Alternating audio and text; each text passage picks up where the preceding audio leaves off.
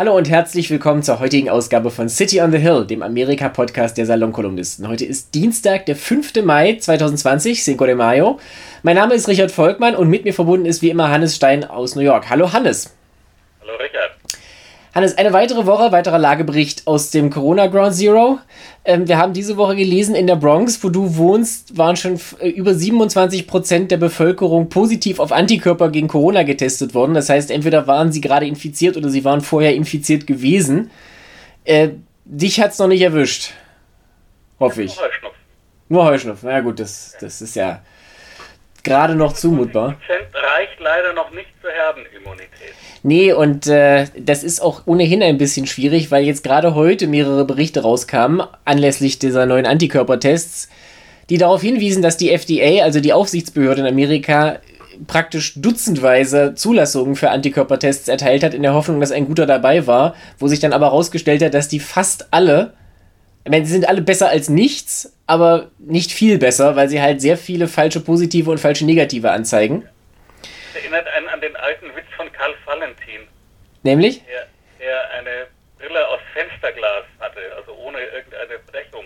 Ja. Als man ihn gefragt hat, warum er denn eine Brille aus Fensterglas sich aufsetzt, sagte er, ja, besser als wie gar nichts ist es schon. ja, so das, das passt, glaube ich, ganz gut. Also, jetzt wollen wir mal Spaß beiseite. Ich will der FDA da keinen Vorwurf machen, weil, wenn ich in deren Stelle wäre, würde ich auch also solche Sachen zulassen, die im Zweifelsfall immer noch mehr nützen, als sie schaden. Ja, ich meine, das sind ja jetzt keine Impfstoffe, die man zulässt, wo die Leute dann hinterher reihenweise tot umfallen, sondern es sind halt Antikörpertests. Aber dass die nicht gut funktionieren, war bekannt und das ist natürlich auch problematisch. Das gilt wahrscheinlich auch für diese New Yorker Studie jetzt. That said, ähm, auch. That, that said, ich meine, was inzwischen klar ist über das Zeug, ist, dass es eben sehr von asymptomatischen Leuten weiterverbreitet Richtig, ganz genau. Und zwar aller Altersstufen. Auch von Kindern. Und ich meine, New York ist natürlich als Megacity auch prädestiniert dafür. Das ist ja völlig klar. Also, dass es sich da sehr, sehr schnell verbreitet. Es wurde ja auch relativ spät erst zugemacht und dann ist es kein Wunder, dass du halt bei 20% bist. Ja, auf die ganze Stadt gerechnet. Ich meine, in Bronx sind halt, weiß ich, 27,6 oder was es war. Also jedenfalls auch schon ziemlich viel. Das heißt noch eine Welle und man hat Herdenimmunität, ne? Ja. Circa.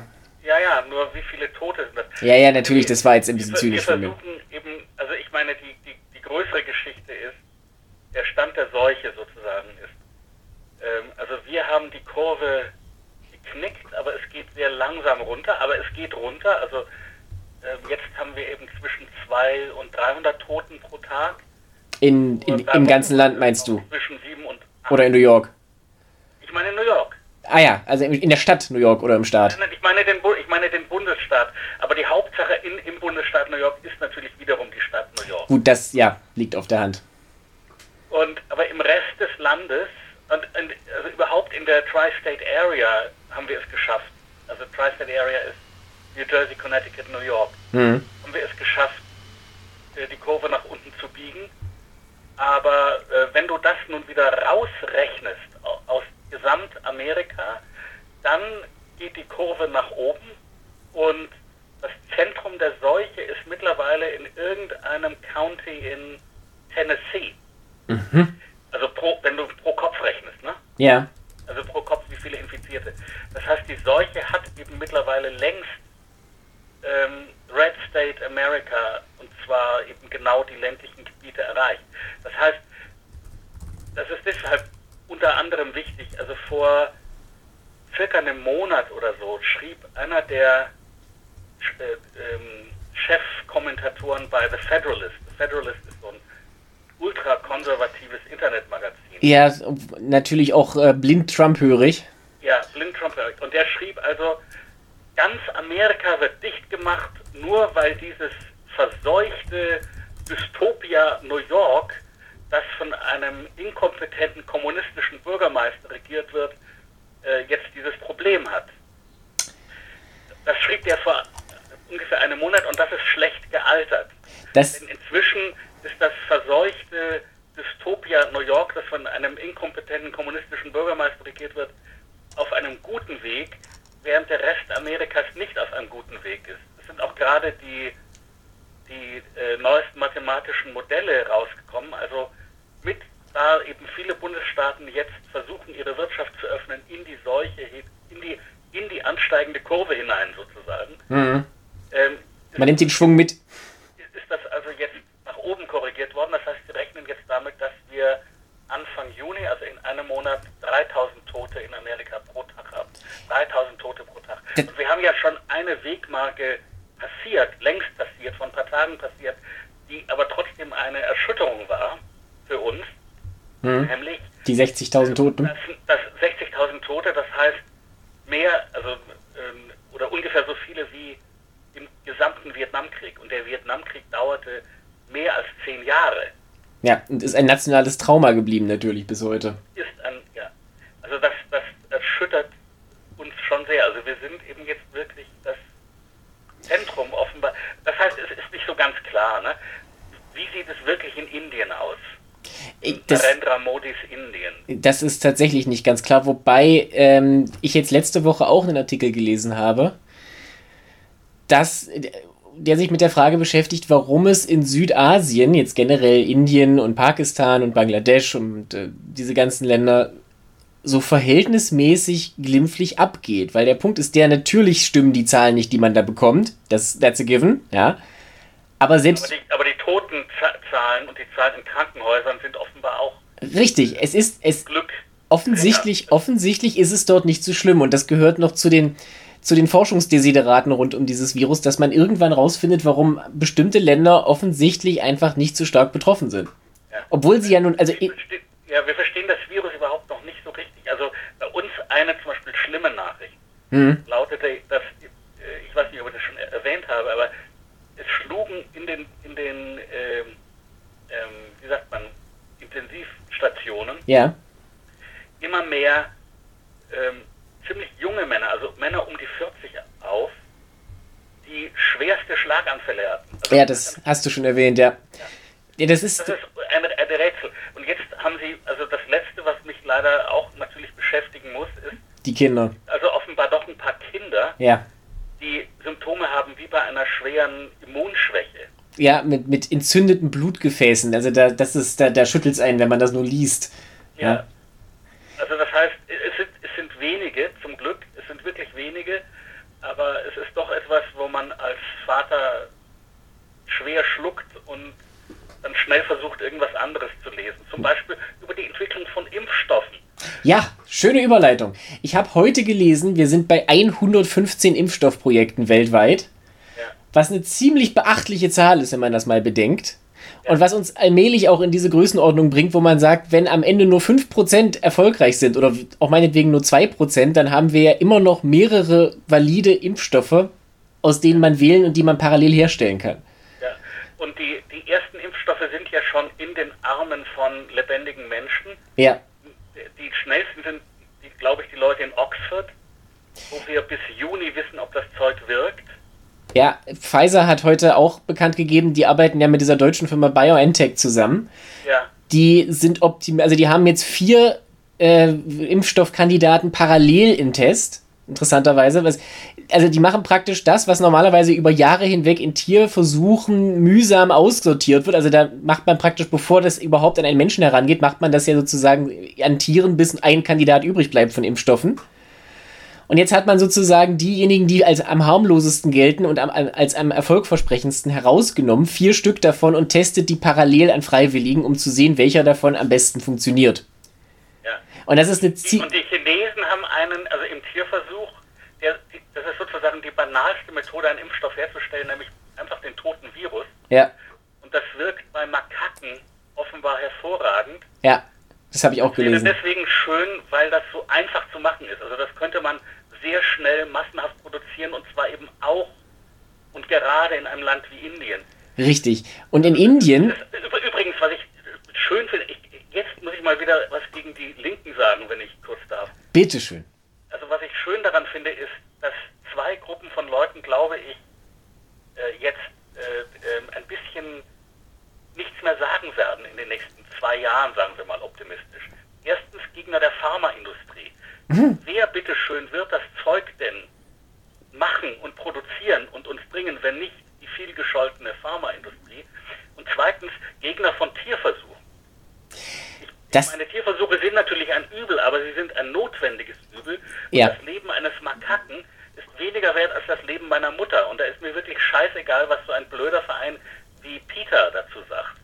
Das ist allerdings richtig, wobei ich jetzt hier bei mir auch schon mehrfach äh, in, im Viertel so äh, Graffiti und, und Aushänge gesehen habe, des Inhalts, dass bei der Nutztierhaltung das Überspringen von Viren kaum zu vermeiden sei und die einzige Methode, die Menschheit gegen zukünftige Epidemien zu wappnen, sei die Umstellung auf vegane Ernährung. Naja, da bin ich nicht mal so dagegen. Also ich bin ja dafür, ich bin ja für Verstädterung. Ne? Ja, aber Ich, und ich bin dafür, dass wir möglichst Landwirtschaft nur noch in, in äh, Häusern, in Hochhäusern möglichst in Städten betreiben. Und ich bin selbstverständlich dafür. Also es gibt eine israelische Firma, die jetzt offenbar sehr gutes Fleisch hergestellt hat im Labor. Das Problem ist, ist es noch zu teuer. ja, das ist ja, das ist ideal. Ich meine, aber da brauchen wir, glaube ich, noch 15, 20 Jahre. Da brauchen wir vielleicht, aber was es schon funktioniert und was ich wirklich gerne einfach esse, weil es mir gut schmeckt, sind diese Beyond Meat Produkte. Also die Ja, das habe ich auch schon noch, gehört, ja. Die kriegen noch kein Steak hin, aber sie kriegen wirklich exzellente Burgers hin, die den kleinen Vorteil haben, wenn man jüdisch ist, dass man damit einen koscheren Cheeseburger herstellen kann. Aber das nur in Klammern. Das ist jetzt tatsächlich, glaube ich, für den Massenmarkt nicht entscheidend, aber trotzdem gut zu wissen. Aber wir kommen jetzt so ein kleines bisschen vom Thema ab. Jedenfalls unabhängig von der Haustier, von, von der Tierzucht und von den Veganern, es gibt 115 Impfstoffkandidaten. Pfizer hat angekündigt, um diesen, da noch die Klammer zuzumachen, dass sie ihren möglicherweise, wenn alles klappt, ja, also wenn sie jetzt einen auswählen und der funktioniert gut, ab Herbst für High-Risk-Gruppen, also für Hochrisikogruppen produzieren können. Und das ist natürlich noch das eine. Dazu kommt, dass Roche jetzt gestern diesen ersten wirklich äh, nahezu, also den ersten großflächig zuverlässigen Antikörpertest vorgestellt hat, Ja.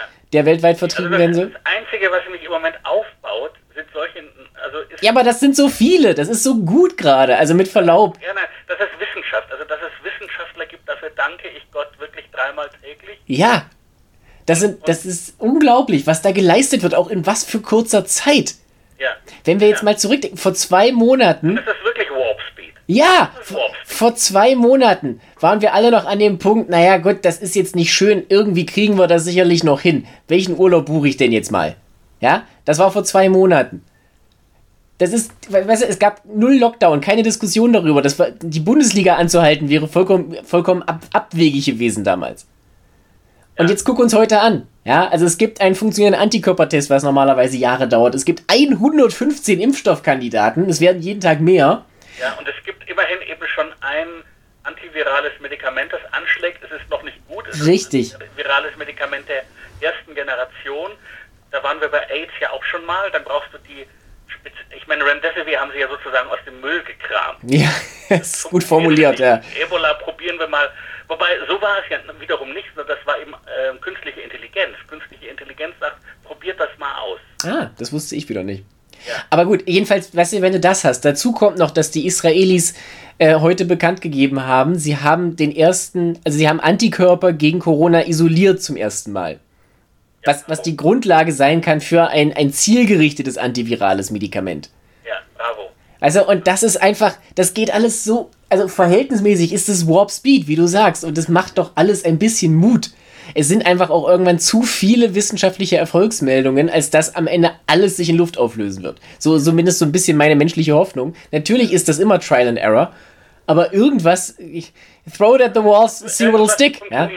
Ja, irgendwas wird am Ende funktionieren. Und ähm, was wir natürlich noch berücksichtigen müssen, umgekehrt, wenn die Debatte sich jetzt zunehmend darauf verengt, wann und wo können wir lockern, was ja in Europa überwiegend schon die Debatte ist, jetzt vor allen Dingen hier in Deutschland, aber wahrscheinlich auch in allen anderen Ländern außer Russland demnächst in Europa die dominierende Debatte sein wird, werden sich immer mehr Blicke auch darauf richten, wo das Virus herkommt. Ja, und da gibt es ja tatsächlich in Amerika schon äh, ein Lager, das eine relativ deutliche Antwort zu, äh, geben zu können glaubt. Naja, Trump Wenn du- hat die Geheimdienste eigentlich angewiesen, herauszufinden, dass es aus einem Labor in Wuhan stammt. Genau. Nun sagen alle Experten, die sich genauer damit auskennen, also erstes Mal ist klar, es ist nicht künstlich produziert. Das ist von einem Das ist, das ist glaube ich, tatsächlich. Das, das muss man ganz kurz, das muss man dazu sagen. Also wenn man, wenn man Labor hört, denkt man natürlich immer, es, das ist praktisch eine Biowaffe, die wurde entwickelt und ist irgendwie dann auf die Menschheit losgelassen worden. Ja. also das behauptet fairer, das behauptet nicht mal Trump. Es behauptet nicht mal Trump. Aber die, die, die Frage ist eben, ob, ob da was schiefgegangen ist in einem Labor. Da sagen Richtig. auch wieder viele Experten, da hätte so viel schiefgehen müssen. Also man muss dazu sagen, es gibt ja, es gibt in Wuhan äh, eines ein Hochsicherheitsvirenlabor. Also es gibt ja bei diesen Laboren verschiedene Sicherheitsstufen und äh, die, viert, die vierte, die höchste, davon gibt es auf der ganzen Welt nur eine Handvoll Labore. Das sind dann die, die, glaube ich, auch die, die, äh, diese noch äh, diese Pockenviren aufbewahren dürfen und sowas für den Fall der Fälle. Und davon gibt es eins in Wuhan, was diese Zertifikation irgendwie seit zwei Jahren hat. Und da war die Unterstellung eben, beziehungsweise es gab vor ein paar Jahren schon Berichte von amerikanischen Diplomaten, dass da wohl, sagen wir mal, ein bisschen nachlässig gearbeitet wurde, aber das ist halt das eine, weißt du, dass dann sowas passiert, auch in dieser Konstellation und in dieser Kombination von Fehlern, das ist schon was anderes. Alle, bei aller Antipathie, die ich ja gegen die kommunistische Partei Chinas habe, ja. sowas wie Tschernobyl, also im Zustande der Volltrunkenheit ein bescheuertes Experiment durchzuführen in einem Atomreaktor ohne Containment, äh, äh, da sind sie schon ein bisschen weit. Also das, was mir am meisten eingeleuchtet hat als These, war, dass Forscher für so ein Labor, die ja tatsächlich an Fledermäusen forschen, in eine Fledermaushöhle gegangen sind, ohne Schutzkleidung, mhm. und sich dabei das Virus eingefangen haben. Sowas kann man sich tatsächlich vorstellen. Das kann man sich, das ist auch deshalb glaubhaft, weil Fledermäuse sind ja sowieso extreme Virenschleudern, also die verbreiten ja eigentlich auch fast alles. Ja, ja. ja.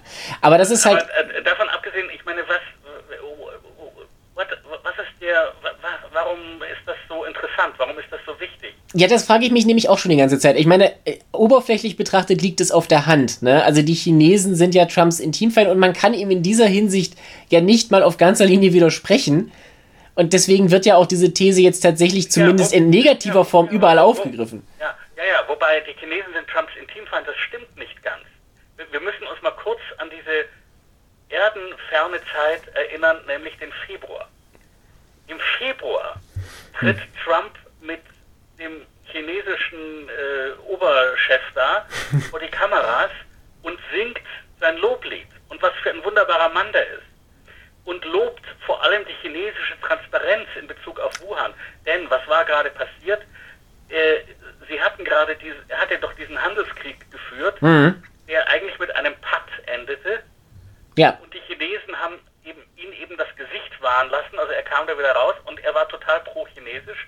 Und am 7. Februar, das muss man sich mal klar machen, haben wir, also Amerika, an China Schutzkleidung und N95-Masken geliefert. Wir ihnen geliefert, die wir einen Monat später dringend brauchen würden. Also nicht mal, nicht, und auch wenn Trump sagt, er hat also einen Reisestopp gemacht gegen China. Ja. Damit, das ist, das ist eine, eine, eine halbe Wahrheit und wie man auf Jiddisch sagt, ein halber M ist ein ganzer Legen, eine ganze Lüge. Denn er hat den Reisestopp sehr spät gemacht, andere waren viel früher und er hatte lauter Löcher. Also das heißt, es gab lauter Ausnahmen, wo du dann trotzdem von China nach Amerika einreisen durftest. Abgesehen davon, dass es uns hier in New York, wir hier in New York wissen inzwischen sehr genau, wo wir uns das Virus geholt haben. Ach. Europa. Ja, gut, das ist ja naheliegend, ne? Also das war ja auch nicht wirklich abwegig. Ja. Aber da darf ich ganz kurz nochmal, also wenn ich jetzt, du hast natürlich völlig recht, da gab es sehr, sehr viel hin und her und sehr, sehr viel Inkonsistenz, wie man es auch von Trump halt gewohnt ist. Wenn wir jetzt aber mal tatsächlich den Blick etwas weiten und mal die letzten paar Jahre generell in den Blick nehmen, sofern man das Wort verwenden kann, so eine Art übergeordnete politische Ausrichtung bei Trump, das ist natürlich schon weit gegriffen, dann darf man da doch drunter fassen, dass China tendenziell eher als Antagonist begriffen wird. Ja, äh, kommt, ja? Kommt, drauf, kommt drauf an, in welcher Hinsicht. Also in der Hinsicht, dass sie äh, die Fernseher herstellen, die wir kaufen, ja. In Hinsicht auf Menschenrechte hat ihn das nie. Ja, aber das ist ja nicht der, der gut, das, das hat ihn nie interessiert, das stimmt, aber es gab. Und, und, und noch etwas anderes. Das einer der ersten Sachen, also die Trump gemacht hat, war, dass er eine der Errungenschaften von Obama verhackt hat. Und zwar hat Obama es geschafft, die gesamten asiatischen Staaten rund um das südchinesische Meer, inklusive Vietnam, ja. äh, zu unseren Verbündeten zu machen. Du redest jetzt vom, vom transpazifischen äh, Freihandelsabkommen. Ja, ja. Ja. Das, war- das war natürlich ganz klar eine anti-chinesische oder anti Ja, natürlich, das war Containment. Maßnahme. Das erste, was Trump macht, ist, dass er das abräumt. Gut, aber das war nun keine Überraschung, weil Freihandel ist ja des Teufels, wie du weißt. Und da, das war, das war einfach dumm. Also das ist klassische, klassischer Trump im Sinne von, er hat einfach das wirklich nur von 12 bis Mittag gedacht. Ja. Das ist aber, das, da würde ich aber, wie gesagt, eben keine Konsistenz unterstellen, beziehungsweise es ist offensichtlich, dass es keine gab. Sondern es gab ja immer Situationen, oder China als, als Gegenspieler hat einfach eine gewisse Tradition. Das wollte ich damit nur sagen. Und es ist natürlich naheliegend, dass man jetzt auf die Chinesen eindrischt. Auf der anderen Seite muss man als Europäer sagen, wie du vorhin gesagt hast, es ist sehr, sehr schwer, äh, also man, man kann den Chinesen deswegen ja jetzt nicht glauben. Ja, im Gegenteil. Also wenn irgendjemand Meister im Verschleiern ist, dann sie. Und also da, da kommen wirklich einfach zwei schlechte Optionen zusammen. Naja, ich weiß nicht, ich, ich, ich bin sehr wohl zu der intellektuellen Meisterleistung fähig, gleichzeitig zu sagen, die chinesische KP und ihre Führung ist eine Bande von Verbrechern und zu sagen, und Trump hat es komplett versemmelt. Und unter anderem, übrigens, ich meine, ein amerikanischer Präsident ist deswegen Präsident, um Amerika vor außenpolitischen Gefährdungen zu schützen. Foreign and domestic. Ja. Ja, hat er das getan? Nein. Er hat, er hat zwei Monate verplempert, ähm, in denen er ge gelogen hat, dieses Virus sei nicht so schlimm. Und er hat uns eben nicht äh, vor dieser fremden Gefahr äh, beschützt. Und im Moment ist das ganz, ist das ganz durchsichtig. Sie wollen nicht über Trumps Versagen reden. Äh, also reden wir die ganze Zeit über China. Ja, aber wenn wir über China geredet haben, was ja in Ordnung ist, dann müssen wir doch über das reden, was danach passiert ist. Jedenfalls hier in Amerika sehe ich das. Das ist sehr richtig. Das führt mich jetzt auch, danke für die Überleitung zum zweiten Teil oder zum zweiten Thema. Wir äh, bewegen uns ja trotz allem immer noch auf so eine Art Wahlkampf zu. Und wir haben da jetzt tatsächlich auch äh, interessante Zahlen gesehen in den letzten Tagen. Also wir haben ja schon ein paar Mal über Umfragen gesprochen und es ist halt immer noch alles sehr früh, das haben wir schon damals gesagt, aber es zeichnet sich eben doch ab, dass Joe Biden sich zu einem ziemlich guten Gegen äh, Antagonisten entwickelt.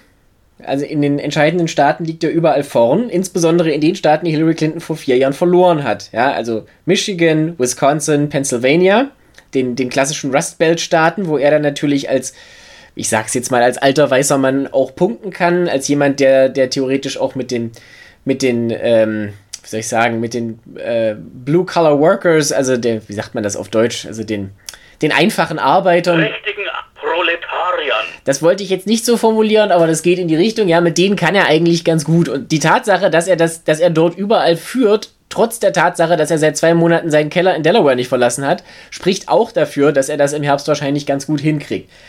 So, dieser Vorrede folgend. Es gibt jetzt natürlich zwei Dinge, die man unbedingt im Blick behalten muss. Eines davon ist Tara Reid. Möchtest du ganz kurz uns zu Tara Reid einführen, Hannes? Tara Reid ist eine Frau, die vor 23 Jahren, glaube ich, 27. 27 Jahren, für, für ähm, Joe Biden gearbeitet hat und den Vorwurf erhebt, er habe sie sexuell belästigt. Das muss, ich finde, bin ich bei diesen Dingen ja immer völlig dafür, ohne Euphemismen zu sprechen. Jo. So. Der, der Vorwurf ist nicht irgendwie, dass er ihr ein anzügliches Kompliment gemacht hat oder dass er ihr mal den Arm um die Schulter gelegt hätte und das war ja unbehaglich gewesen. Nein, der Vorwurf ist, er habe sie in eine Ecke gedrängt und ihr den Finger in die Vagina gesteckt, ohne ihr Einverständnis. Was, wenn es wahr ist, ein schlimmer, brutaler und verbrecherischer ähm, körperlicher Angriff ist. Also ein, ein Mann, um das sehr klar zu sagen, der so etwas macht, so jemanden möchte ich nicht nur nicht als Präsidenten, ich finde auch so jemand sollte eigentlich nicht frei rumlaufen. Ja, das ist, also da, dafür kommt man ja zurecht ins Gefängnis üblicherweise. Ja. Nun ist es aber so, dass eben verschiedene Dinge merkwürdig sind. Zum Beispiel hat sie ihre Geschichte verschiedene Male geändert, und zwar in letzter Zeit. Also nicht vor langer Zeit, sondern jetzt. Also sie, sie sagt, es gebe ein, sie habe damals eine, äh, an den amerikanischen Senat, ähm, wie sagt man, eine, eine Anklage, eine Anzeige geschickt Ja, sich darüber beschwert. A formal complaint, also eine offizielle Beschwerde eingereicht. Eine offizielle Beschwerde. Bei Biden ist ja, ist ja seit unvordenklicher Zeit äh, Senator aus Delaware, ne, muss man dazu sagen. Also auch Anfang der 90er war er das natürlich schon längst. Und ähm, nun sagte Trump, äh, sagt, sagte Trump, sag ich schon, sagte Biden sofort, danach suchen wir, also das wollen wir haben, diese Beschwerde. Und Tara Reid sagt inzwischen, in ihrer Beschwerde habe sie aber nicht einen Vorwurf wegen sexueller Belästigung erhoben. Was, was die Frage aufwirft, was dann da drin gestanden hat, ja? Was, was, was seltsam ist. Ähm, dann ist es so, dass sie ähm, eine politische Aktivistin ist. Also ganz, ganz kurz, können wir noch mal einen Schritt, Schritt zurückgehen. Das Thema geht ja noch weiter. Die New York Times hat ja eine sehr, sehr ausführliche Recherche zu dem ganzen Thema angestellt, Anfang April. Und äh, unter anderem dabei hat Tara Reid der Times mitgeteilt, dass sie diese Beschwerde eingereicht hat. Ja, also das ist so der, der, die Grund, der, der Beginn dieses ganzen Beschwerdethemas. Die findet aber niemand. Also es, sie ist auch gar nicht, niemand weiß wirklich, was da drin steht, weil es sie entweder nicht gegeben hat oder weil sie jemand schon vor sehr langer Zeit hat verschwinden lassen. Und in dem Fall gilt Occam's Razor. Sehr wahrscheinlich hat es sie dann einfach nie gegeben. Und es ist dann halt auch so, ich meine, es sind. Es gibt, es gibt zwei Leute, die sagen, sie hätt, hätten das damals von ihr gehört. Das eine ist ihr Bruder, das andere ist, glaube ich, ihre Mutter. Oder ist ihre Mutter und es gab auch noch irgendwie so eine halbe Aussage von ihrem damaligen Nachbar. Von ihrem damaligen Nachbarn. Ansonsten, also es gab natürlich verschiedene Mitarbeiter und Mitarbeiterinnen von beiden in dieser Zeit, die sich an sie erinnern, von denen erinnert sich keiner, dass äh, sie das ihnen gegenüber erwähnt hätte. Ja, und. Nicht, was nicht heißen muss. Ich meine, vielleicht ist sie so traumatisiert worden da, dadurch, dass sie nichts erwähnt hat. Aber es ist äh, doch mitteilenswert. Und ich meine, was man eben auch sagen muss, also sie ist eben eine politische Aktivistin. Sie war offenbar eine starke Sanders Befürworter, also Anhängerin. Auch, auch ein Putin-Fan, das nur als Fußnote. Das ist natürlich, das, das tut nichts, das tut natürlich fairerweise nichts zur Sache für die Glaub, also für ihre, für die Anklage als solche. Ja, das muss man ausdrücklich sagen. Nein, es ist nur, es ist nur erwähnenswert als, als Kontrast. Also die Konservativen sagten sofort, ah, ihr seid ja solche Heuchler, damals bei äh, Kavanaugh habt ihr alle an Christine Blasey Ford geglaubt, die damals eben den schweren Vorwurf ähm, erhoben hat gegen, gegen Kavanaugh, eines so halben also den jetzigen, den jetzigen Richter am obersten Gerichtshof, der damals... Als, als Teenager. Und hier ist nun der Unterschied. Christine Blasey fordert ihre Geschichte nie geändert. Ähm, sie konnte wirklich Zeugen beibringen, ähm, dass sie das, denen sie da, gegenüber sie das erwähnt hat. Und bei Christine Blasey Ford ging es eigentlich den, also den Leuten, die die sozusagen gegen Kavanaugh waren, ging es um zwei Dinge. Das erste war, dass Christine Blasey Ford öffentlich reden darf. Ja. ja. Das war ein schwerer Kampf. Die Republikaner wollten das mit allen Mitteln beinahe verhindern und dann kam es aber zu ihrem Auftritt und sie hat zwei Stunden lang im Senat eindrücklich ja. übrigens Zeugnis abgelegt. Das zweite war unter Eid. Unter Eid, unter Eid. Und das zweite war, sie wollten, dass die, der Vorwurf vom FBI untersucht wird auch da gab es erst schwerste Vor äh, Einwände, und zwar vor allem von Kavanaugh selber. Mhm. Nun, so in Klammern, also wenn man mir irgendwas vorwürfe, dass ich irgendein Verbrechen begangen hätte, ich würde darauf bestehen, dass man das untersucht.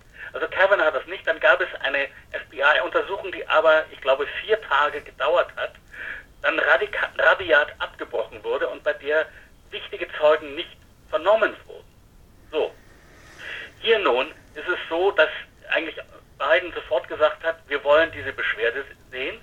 Dann hat er ein Interview gegeben und sie, also Tara Reid, wollte eigentlich ein Interview geben auf Fox News. Und das hat sie mittlerweile abgesagt.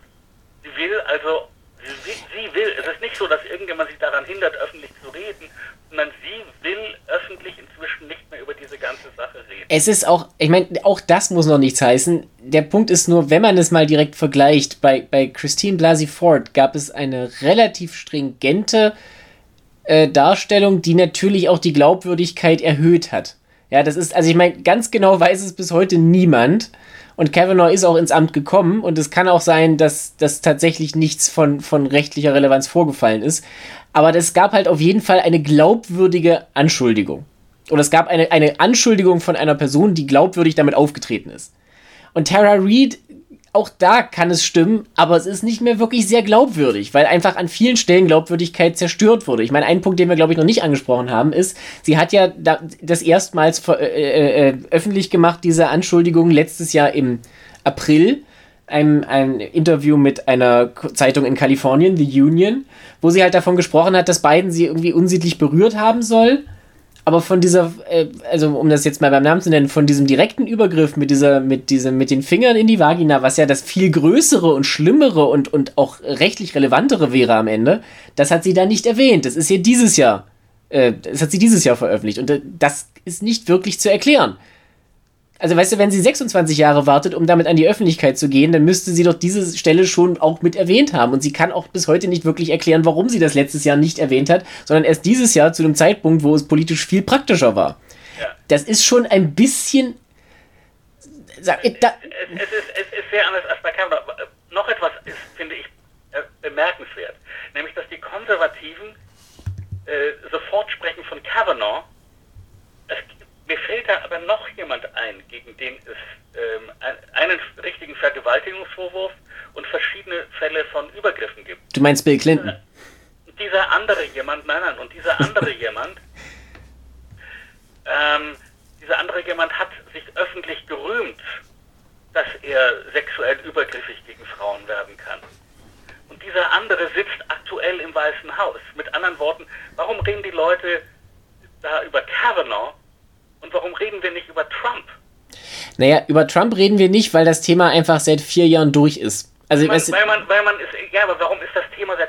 Weil alle wissen, weil, guck mal, alle wissen, was da Phase ist. Jeder weiß, dass Trump. Ich meine, du musst ihn dir doch nur angucken. Ja, bis zu welchem Grad. Also, was wir wussten, als er ins Amt kam, war also eben diese berühmte Äußerung auf dem Tonband, wo er sagte, ich kann Frauen ja, aber weißt du, das, sorry, it, it really established. Was wir, noch, was wir noch nicht wussten war, Entschuldigung, äh, der Vorwurf von E. Jean Carroll, der natürlich schon noch eine Stufe höher ist. E. Jean Carroll sagt, Trump habe sie in einer Umkleidekabine in äh, Goodmans oder sowas, also irgendeinem so äh, Kaufhaus da in, in Manhattan, vergewaltigt. Das, Hannes, aber das ist. Und, und Trump ist gegen sie, äh, Trump hat sie eine Lügnerin genannt, oder genauer gesagt, es ist interessant, was Trump gesagt hat. Trump sagte nämlich nicht, oh, das habe ich nie getan, das ist nie passiert, sondern Trump sagte, äh, die ist sowieso nicht mein Typ. Das finde ich interessant. Und er, dann hat er sie eine Lügnerin genannt und sie hat ihn daraufhin verklagt. Und dieser Prozess ist noch anhängig. Das ist richtig, aber Hannes, ich glaube, wir sind uns einig, wenn, wenn ich sage, das wird politisch keine große Auswirkung mehr haben, weil es genau zwei Le Sorten von Leuten gibt, nämlich die, die ohnehin sich, also die, die ohnehin der Meinung sind, dass Trump einfach ein, ein, äh, ein ausgesprochener Schwerenöter ist, dem gesetzliche Grenzen dabei nicht im Wege stehen und die anderen, denen das egal ist. Ja, Schw Schwerenöter ist, ist ein Euphemismus. Also jemand, ja, jemand der äh, ähm, in die Umkleidekabine äh, kommt von, von äh, jungen Frauen, um die nackt zu sehen, das ist nicht schwere Nöte, das ist, äh, wie man in, in, Amerika sagt, creepy.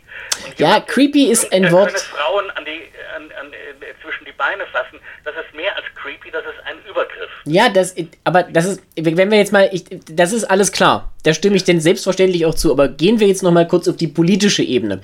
Weil da ist für mich die Frage, nützt, nützt so eine Aktion wie mit Tara Reid jetzt wirklich den Republikanern? Weil, spielen wir mal den Fall, ja. spielen wir mal den Fall. Das zum Thema machen. Richtig. Können Sie das allen Ernstes zum Thema machen? Und das ist eben meine serious. Und das ist ja, sie they, they are they are serious, also es passiert ja schon. Also ich meine auf 538 ist eine sehr schöne Auswertung dazu, wie diese Story überhaupt an Gewicht gewonnen hat und natürlich war Fox News das erste große der erste große Sender, der die wirklich mehrfach gebracht hat. Das ist jetzt keine Überraschung, weil es ist natürlich auch zu schön, um es liegen zu lassen, weil Politiker der Demokraten immer noch oder weil, weil Politiker immer noch an anderen Maßstäben gemessen werden als Donald Trump.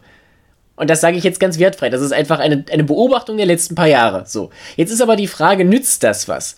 Weil umgekehrt ist ja die Frage, ähm, ist das Wahlvolk nicht eh schon zu abgestumpft? Also wen, die, diejenigen, die, die Trump sowieso nicht wählen, glauben die denn, also werden die davon abgeschreckt, Joe Biden zu wählen?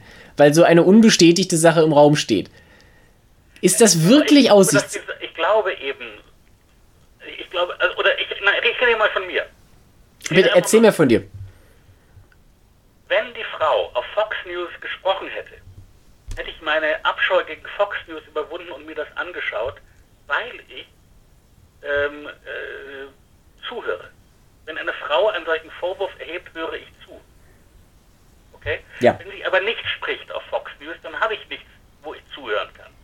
Und dann bin ich auf das angewiesen, was es sozusagen an Indizien gibt. Und die Indizienlage ist, es soll einen Bericht im Senat geben, wo von dem eigentlichen Vorwurf, nämlich dem brutalen sexuellen Übergriff, nicht die Rede ist. Hm. Dann frage ich mich, was ist da eigentlich noch da? Da ist, da ist nicht wie bei Christine Blasey Ford eine Aussage unter Eid. Nee. Übrigens, übrigens wobei Christine Blasey äh, Ford, das muss man dazu sagen, nicht nur riskiert hat, wegen Meineides in den Knast zu gehen, sondern sie hat ihr Leben riskiert. Die Frau hatte natürlich Todesdrohungen. Das ja? ist auch richtig, ja. Wir sind, komm, lass uns noch mal ganz kurz zurückkommen. Also ich meine, was ich damit nur sagen will, ist, ich bin nicht davon überzeugt, dass diese ganze Story beiden wirklich substanziell schaden wird. Weil das Thema einfach, glaube ich, auf die eine oder andere Weise nicht verfängt. Und damit es verfangen würde, müsste es einfach viel konkreter und viel eindeutiger sein. Ja, das so, und das ist es momentan nicht. Und wenn dann das vermute ich auch. Das ist jetzt natürlich meine, meine äh, Ansicht des Ganzen. Wenn ich etwas benennen sollte, was aus meiner Sicht eine viel größere Gefahr ist für Joe Biden, dann würde ich nicht sagen, das ist nicht Tara Reid, sondern Justin Amash wenn du den kennst. Da muss man vielleicht kurz ausholen. Justin Amash war ein Abgeordneter aus Michigan, der im äh, Repräsentantenhaus gesessen hat für den dritten Kongressbezirk in Michigan, also an der Westküste der Lower Peninsula, Grand Rapids, wenn man es genau wissen will. Und der, ich glaube, man darf sagen, der einzige republikanische Kongress oder, oder äh, äh Repräsentant war, der wiederholt sehr klar und sehr deutlich ausdrücklich Kritik an Trump geäußert hat. Bis hin zu dem Punkt, wo er irgendwann die Republikanische Partei einfach verlassen hat. Das war letztes Jahr im Sommer, wenn ich mich nicht täusche. Und er sitzt jetzt also praktisch als Unabhängiger im, im Repräsentantenhaus, weil er ist ja gewählt, noch bis, äh, bis Januar. Aber es ist natürlich klar, dass er als Unabhängiger sehr, sehr schlechte Chancen hat, wieder reinzukommen. Das muss man auch dazu sagen. Ja? Also er ist jetzt praktisch als, als äh, Libertärer sitzt er sozusagen dann im, im Repräsentantenhaus und hat jetzt bekannt gegeben, dass er auch als Präsidentschaftskandidat der Libertären antreten möchte. Und das hat durchaus eine gewisse Brisanz. Weil er ist damit natürlich am Ende die klassische Third-Party-Candidacy, also er wird als ein, ein äh, Kandidat antreten, von dem zwar alle wissen, dass er keine Chance hat, der aber den anderen Kandidaten der großen Parteien durchaus Stimmen wegnehmen kann. Und die Frage, wem er mehr schadet, ist momentan nicht wirklich klar zu beantworten. Und es, es ist halt. Die Leute, die wir hier Independents nennen, also die Leute, die weder Republikaner noch Demokraten sind. Ja. Äh, man denkt dann immer so, das sind irgendwie Leute in der Mitte oder so. Die sind aber nicht wirklich in der Mitte, sondern viele von denen sind eben entweder sehr prinzipienfeste Konservative, denen dann die Republikanische Partei irgendwie nicht konservativ genug ist, oder es sind eben Libertarians, also eigentlich diese, wie übersetzt man Libertarians? Libertäre. Libertäre, sagt man auch in Deutschland über. Ich meine, das sind, das sind eben die Ayn Rand-Leute, also äh, so wenig Staat wie nur irgend möglich. Ja. Und, ähm, und ich meine, die Libertarian haben natürlich in Amerika auch deshalb eine gewisse, äh, gewisse Bedeutung, weil sie zumindest in jüngster Zeit einfach die größte und wichtigste der zahlreichen kleinen dritten Parteien sind. Also Gary Johnson vor vier Jahren war ja tatsächlich ein, ein Kandidat, der doch zumindest im zählbaren Bereich auftauchte am Ende. Ja, in New Mexico, wo er mal eine Zeit lang Gouverneur war, als er noch bei den Demokraten war, erreichte er 9% der Stimmen. Das ist ein sehr respektables Ergebnis. Ja. Und wobei, wobei die, die wirklich geschadet hat den Demokraten ja 2016 von diesen Kleinparteien äh, diese dumme Jill Stein, mit der ich übrigens weder verwandt noch verschwägert bin. Gut zu wissen. Die, äh, von den Grünen. Von den, von den amerikanischen Grünen, wobei man auch wieder dazu sagen muss, die amerikanischen Grünen sind ähm, ungefähr auf dem Standpunkt stehen geblieben, wo die deutschen Grünen, sagen wir mal, Mitte der 80er Jahre waren. Also die, die, diese, das ist immer noch eine Sekte. Ähm, man muss sich vorstellen, bei den Grünen wären die Fundamentalisten an der Macht geblieben. Also diese Joschka Fischer-Fraktion oder so hätte sich nie durchgesetzt dann hat man ungefähr die amerikanischen Grünen. Also Aber das ist ja klar, ich meine, die kamen ja auch nie irgendwo in die Nähe von Macht, deswegen konnten sie sich natürlich auch 30 Jahre lang einkapseln in ihrer ideologischen Reinheit und dann kommt sowas halt raus. Und Jill Stein, hast du recht, hat natürlich gerade in, in äh, Wisconsin und auch in Michigan durchaus Stimmen gezogen. Ja, das heißt... So, so, junge Leute, denen Hillary Clinton zu... Hillary Clinton war ja... Oder zu, zu sehr mit den Eliten verbandelt oder die ja nicht verziehen haben, dass dass sie Sanders äh, geschlagen hat. Vorträge gehalten hat. Und die wählten dann eben Jill Stein, von der man übrigens inzwischen natürlich, oder das wusste man eigentlich schon damals, ich meine, die saß am selben Tisch mit, ähm, mit Putin. Michael, mit Michael Flynn und Wladimir Putin höchst selbst. Ja, ja, das ist ja klar. Aber ich meine, ähm, das war vor vier Jahren und das war natürlich eine besondere Situation. Aber wie gesagt, just, also Michigan ist einer der umkämpftesten Staaten auch in diesem Jahr.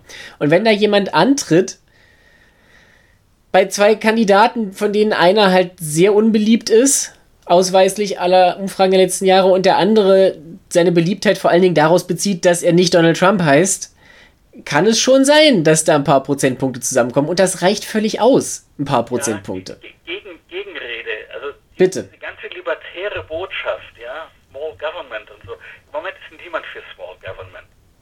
Im Moment äh, also der, die Diskussion, die wir im Moment haben, ist, warum von dieser Wirtschaftshilfe, die der Senat und das Repräsentantenhaus beschlossen haben, so wenig wirklich bei kleinen Betrieben angekommen ist und warum so viel von diesem Geldsegen dann plötzlich sich dann doch wieder große Ladenketten angeeignet haben.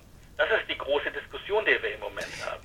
Und ich glaube nicht, dass bis November, also wenn die Wirtschaftskrise noch schlimmer ist, Leute sich von einer Botschaft bezaubern lassen, die lautet, äh, wir wollen eigentlich ganz wenig Staat und das freie Spiel der Kräfte wird das schon irgendwie regeln. Aber Hannes, du musst ja bedenken, es geht ja auch nicht um darum, die Wahl wirklich zu gewinnen. Es geht ja nur darum, dass du ein paar Prozentpunkte von Leuten abziehst, die grundsätzlich einen möglichst schlanken Staat wollen. Niemand verlangt momentan unter diesen Umständen, dass der Staat sich halt zurückhält, weil klar ist, dass er bis zu einem gewissen Grad gebraucht wird. Ja, Aber niemand, niemand, niemand außer Justin Amash, der eben, was man ihm ja zugutehalten muss, ein, ein wirklich prinzipienfester Mann. Ja, aber guck mal, das ist, das ist halt genau der Punkt. Du musst halt schauen. Auf der einen Seite hast du, hast du die Gruppe, die normalerweise eher dem, kleinen, dem schlanken Staat zuneigt. Das sind Republikaner, klassische Republikaner, also klassische Konservative. Auf der anderen Seite Leute, die als die konservativ sind oder die bei den Republikanern sind, wählen ja normalerweise mit 105% Trump zurzeit. Oder das sind halt diese, sind diese kleine, aber äh, Gott hab sie selig Gruppe der Never Trumpers, die jetzt auch gerade eine hervorragende Werbung geschaltet haben, Morning in America. Weiß nicht, ob du das schon gehört hast. Morning, Morning mit OU, wo nochmal alle Fehler von Trump in der, in der Corona-Sache zusammengefasst werden. Solche, mit diesen, mit diesen Werbungen werden wir bombardiert werden bis November. Ich freue mich schon sehr drauf. Aber das nur am Rande. Also Justin Amash, weißt du, ich sehe noch nicht so ganz, dass er Trump wirklich Stimmen wegnimmt. Auf der anderen Seite lehrt die Geschichte, Third-Party-Candidates sind eigentlich immer schlechter für den Amtsinhaber. Ja, also ich erinnere mal an Ross Perot 1992, der George Bush äh, Senior die Wiederwahl gekostet hat. Äh, Ralph Nader hat 2000, wenn ich mich nicht täusche, Al Gore geschadet. Also es ist alles, es geht ja wirklich um sehr, sehr, sehr kleine Stimmenvorsprünge. Und Biden hat momentan noch einen relativ, also was heißt, einen relativ komfortablen Vorsprung. In dem Sinne, es ist noch über ein halbes Jahr bis zur Wahl. Beziehungsweise, nein, es ist ziemlich genau ein halbes Jahr bis zur Wahl. Ja. Wow. Okay. Und, ähm, und er führt halt in den entscheidenden äh, Swing States so mit 3, 4, 5, 6 Prozent. Ja, also, also ich, ich, lehne mich jetzt mal ganz weit aus dem Fenster. Bitteschön. Ja. Ähm, ich, ich, erzähle was und dann lehne ich mich ganz weit. Ich habe neulich eine alte Folge von Das Literarische Quartett wieder gesehen. Ja. Einem Anfall von völliger Geisteswesenheit. Mhm. Und das war sehr lustig. Reich Ranitzky war wirklich unterhaltsam hat immer nur seine eigenen Artikel zitiert. Und ähm, einer äh, der Leute in der Runde war ja Helmut Karasek, inzwischen seligen Andenkens nicht mehr unter uns, der ähm, so wirklich ähm, ein bisschen der Dr. Watson für, also was Dr. Watson für Sherlock Holmes war, das war er für Reich Ranitzky. Und der lobte einen Roman von Martin Walser, Verteidigung der Kindheit. Und das sei überhaupt das beste deutsche Buch seit 1945. Und also mhm. mindestens so gut wie die Blechtrommel, also wenn nicht besser. Und überhaupt, Mensch sich mehr an dieses Buch erinnert, ja. glaube ich, ich weiß nicht, ob das überhaupt noch irgendwie zu haben ist. Es war also sehr, sehr lustig, dass einem solchen kompletten Fehlurteil in the making, das wird irgendwann in den 90er Jahren gewesen sein, zuzuschauen. Und so prophezeie ich also hiermit, in einem halben Jahr, wenn es hier in Amerika wahrscheinlich mehr als 200.000 Tote durch diese Seuche gibt und die Wirtschaft am Boden liegt, es wird kein Mensch über Justin Amash reden. Ich bin nicht abgeneigt, dir das zu glauben, aber wir werden das tatsächlich im Blick behalten müssen. So oder so, ich meine, momentan ist es so, wenn Tara Reid nicht durchschlägt, die Umfragen sind für beiden schon ziemlich gut. Das muss man mal benennen. Ich möchte nur zwei rausgreifen, die das vielleicht illustrieren und die auch zeigen, wo das Rennen momentan tatsächlich steht. Nämlich eine vom vergangenen Dienstag und eine vom vergangenen Freitag, beide aus Texas. Von denen sie, ist eine unentschieden, sehen Trump und Biden beide bei 43 Prozent. Und die, Texas, in Texas. da hat mir einer einen Storch. Und die andere sieht Biden mit einem Prozentpunkt vorn. Das ist natürlich beides meilenweit innerhalb der Fehlertoleranz. Aber was ich damit sagen will, ist, wenn sich diese Trends bestätigen, dann ist Texas in diesem Jahr ein Purple State. Wow. Und das ist doch, also das ist schon, it's interesting times we live in, ne? Damit möchte ich es jetzt, ja, genau. Meinem, jetzt muss ich meinem Sohn Ja, ja, ja, ich, du musst, ich würde es deswegen auch an der Stelle bewenden lassen mit diesem äh, lilafarbenen Ausblick. Hannes, ich danke dir für das schöne Gespräch. Ich danke allen fürs Zuhören. Bleib du gesund. Bleiben Sie uns treu. Wir hören uns nächste Woche.